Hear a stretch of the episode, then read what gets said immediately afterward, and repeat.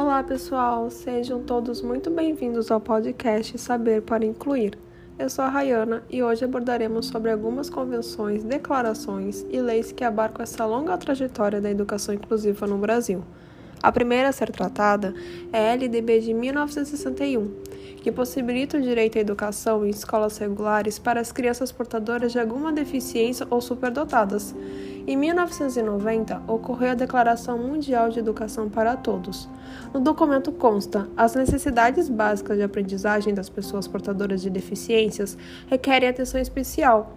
É preciso tomar medidas que garantam a igualdade de acesso à educação aos portadores de todo e qualquer tipo de deficiência, como parte integrante do sistema educativo. O texto ainda usava o termo portador, hoje já não mais utilizado.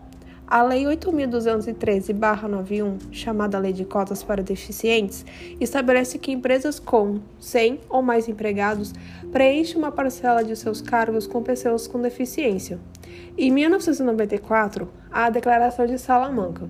O texto trata de princípios, políticas e práticas das necessidades educativas especiais e dá orientações para ações em níveis regionais, nacionais e internacionais sobre a estrutura de ação em educação especial.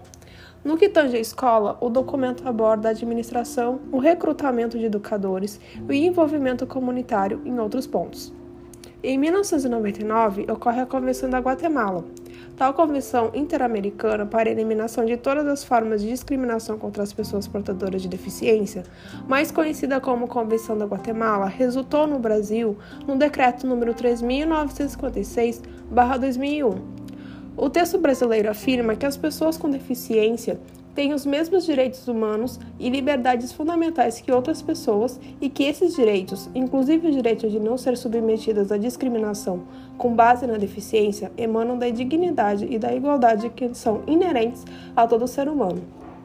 Novamente, o texto ainda utiliza a palavra portador, hoje não mais utilizado. No ano de 1999, no decreto número 3298, foi regulamentada a Lei número 7853/89, que dispunha sobre a política nacional para a integração da pessoa com deficiência.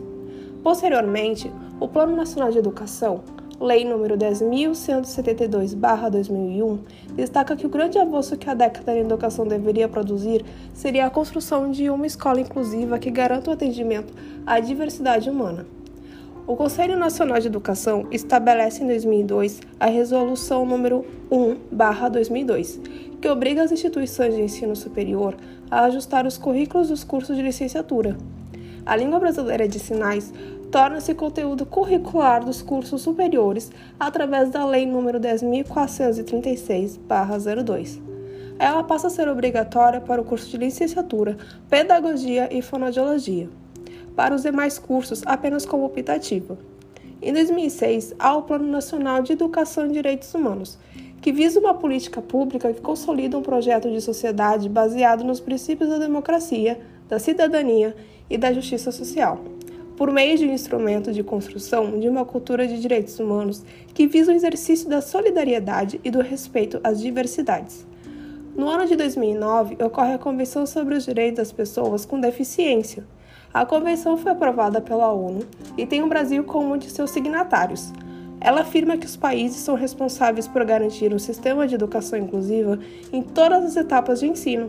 Em 2021, é sancionada a Lei nº 14.191, que insere educação bilíngue de surdos na Lei Brasileira de Diretrizes e Bases na Educação Nacional, a LDB Lei 9.394 de 1996, como uma modalidade de ensino independente, antes incluída como parte da educação especial. Entende-se como educação bilíngue aquela que tem a língua brasileira de sinais como primeira língua e o português escrito como segunda. As pessoas com deficiência eram consideradas indignas da educação escolar, sendo excluídas e vistas como doentes incapazes na área do saber. Por mais de 200 anos, elas foram perseguidas e executadas. No século XXI, inicia-se a fase da segregação, onde se criam as primeiras instituições de acolhimento. Posteriormente, com a fase da integração, onde há escolas regulares, ocorre um extremo avanço para as pessoas com deficiência.